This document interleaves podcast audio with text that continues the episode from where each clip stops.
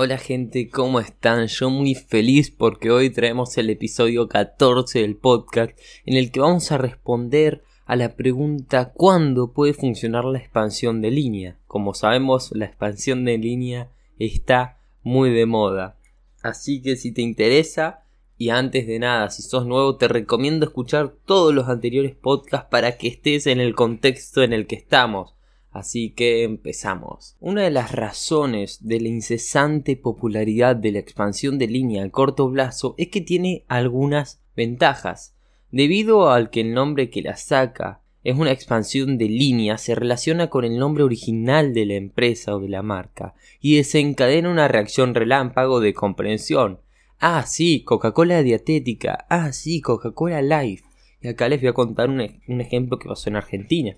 Coca-Cola realizó una expansión de línea sacando un producto al mercado que se llamaba Coca-Cola Life, si no me equivoco, o Wild, algo así, que quería hacer un concepto de verde. Eh, cometió un gran error porque no iba de la mano con su producto o con la idea de lo que era una Coca-Cola. A mí personalmente me llegó a gustar y lo que generó fue esto, esta comprensión. Ah, mirá, Coca-Cola Life. Eh, también eh, la expansión de línea a corto plazo genera un incremento relámpago de ventas. Todos, todas las tiendas, supermercados lo van a incluir en su stock.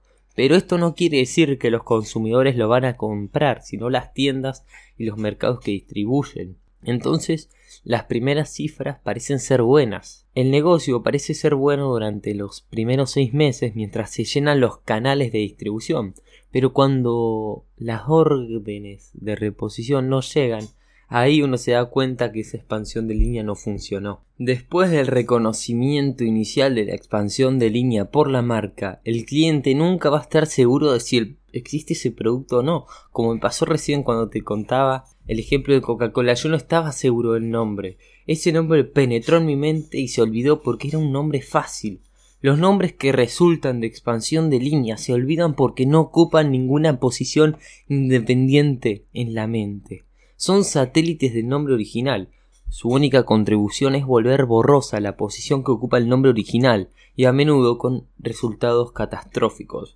Y no es de extrañar también que esto lo veamos en el cine a veces cuando sacan alguna película muy buena y hacen la segunda y le ponen, por ejemplo, Tiburón 2, que terminó siendo una mierda de película, con resultados catastróficos, con lo que se esperaba después de la primera película. La confusión que causa un nombre que sirve para más de dos productos va camino al fracaso. Lo que hace tan danina la expansión de línea es que tarda muchos años en pasar la factura. La expansión de línea es vista como una debilidad, no como una fortaleza. Donde no hay marcas o marcas débiles uno puede expandir línea, pero tan pronto como llega una competencia fuerte, comienzan los problemas. El problema con los productos de menos calidad es a la inversa. Los productos de menos categoría a menudo son un éxito. La resaca llega luego. Hay un dicho que dice lo barato sale caro. ¿Y cuánta razón tienen? Hay una pregunta que nos ayuda a saber el problema o ver si hay un problema en el posicionamiento y es preguntarnos qué es. Por ejemplo, ¿qué es un Chevrolet? Es un coche grande, pequeño, barato y caro. Perfecto, entonces, ¿cómo es que sigue siendo el número uno? ¿Cómo es que no ha perdido el liderazgo frente a Ford? Bueno, Ford también es... Te preguntas qué es Ford.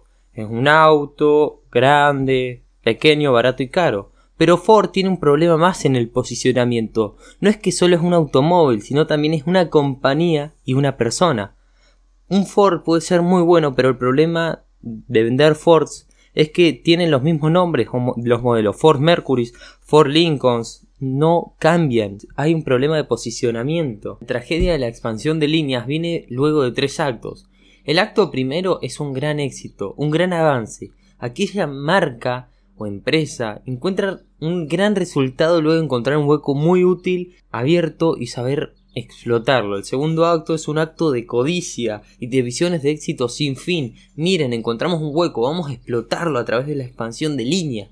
Y el tercer acto es el desenlace o caída. Y ahí la, la empresa, después de usar la expansión de línea, se pregunta ¿cómo ocho productos no venden como el primero? El nombre es como una banda de goma. Se estira, pero hasta cierto punto. Además, cuando se estira un nombre, más débil se vuelve. Y esto estirar lo usamos en referencia a la expansión de línea. Para concluir con este tema de expansión de línea vamos a hablar de las reglas del carácter operativo. A la expansión de línea la llamamos trampa, no error. La expansión de línea puede funcionar, sí, pero es un sí muy complejo. Si los competidores que usted tiene son tontos, si el volumen que usted maneja es pequeño, si no tiene competidores, si no espera establecer una posición en la mente del posible comprador, si no hace usted ninguna publicidad. La verdad es que cuanto más productos se venden, menos están posicionados. O sea, el cliente tomará una lata de guisante sin expresar ninguna preferencia o buscar determinada marca. En tal caso, cualquier marca bien conocida será mejor que una desconocida.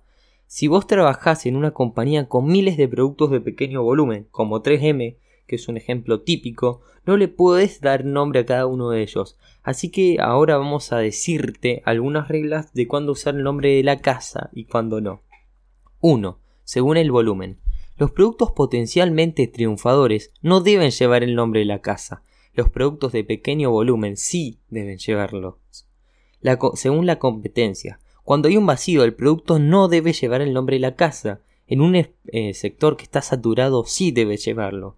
Apoyo publicitario. Las marcas con un gran presupuesto de publicidad no deben llevar el nombre de la casa.